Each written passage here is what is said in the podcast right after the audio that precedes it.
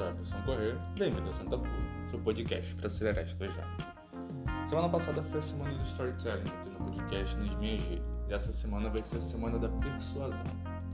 E por que trazer persuasão? Na semana do storytelling ficou, ficou claro que contar uma história é uma forma de influenciar uma pessoa ou teu cliente facilita porque traz elementos de emoção. Você deixa de ter aquela visão muito matemática da negociação, ponto 1, ponto 2, ponto 3, e passa a trazer elementos que você consiga gravar o que você quer na cabeça do teu cliente. Então, o storytelling é uma forma de persuadir. Eu pensando nisso, assim, pô, eu não contextualizei o que é persuasão, por que é importante, enfim.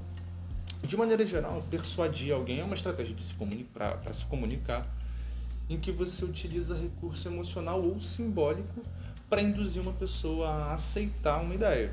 Então, quando você fala de persuasão ou influência, você usa um poder emocional ou simbólico para fazer alguém pensar da forma como você quer.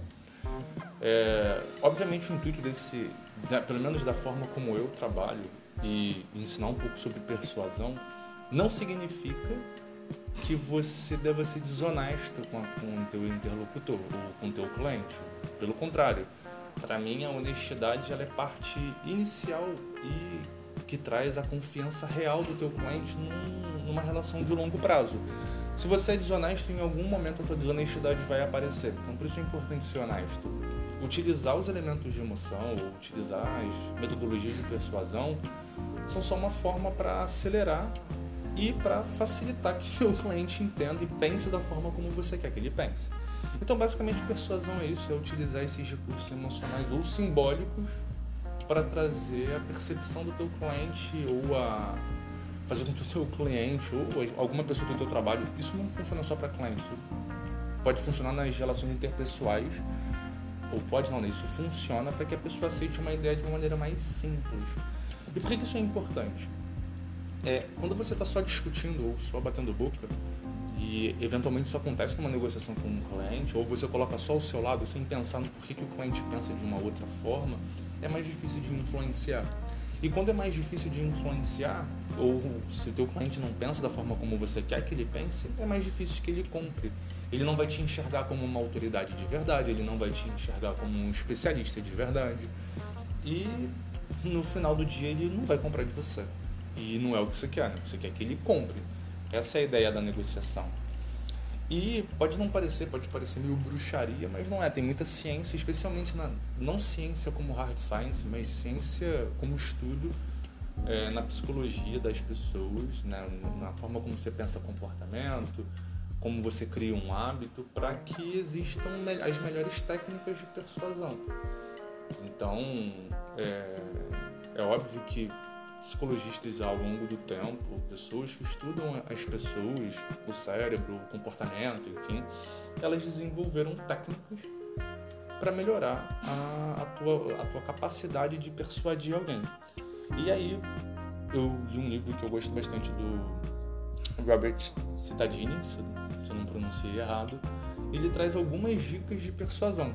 No próximo programa eu vou falar só sobre essas dicas mas basicamente são seis dicas de como melhorar o teu poder de persuasão. Entre elas tem, por exemplo, como você criar autoridade, é, o princípio da reciprocidade, né? Como você dar para o teu cliente esperando algo em troca, mesmo que sem esperar de verdade. Você não dá cobrando. Dá porque tem que dar e é, isso cria no cliente um senso de eu preciso te devolver, por exemplo. E aí, entre outras dicas que a gente conversa um pouco melhor no próximo episódio. E por que, que a influência, né? Porque quando você desenvolve o poder de persuadir, você aumenta as suas vendas. Porque você consegue fazer com que o teu cliente entenda que você, é, ou que ele entenda que você realmente compreendeu o que ele pensa. E por isso ele aceita as suas ideias muito melhor, mesmo que ele não compre.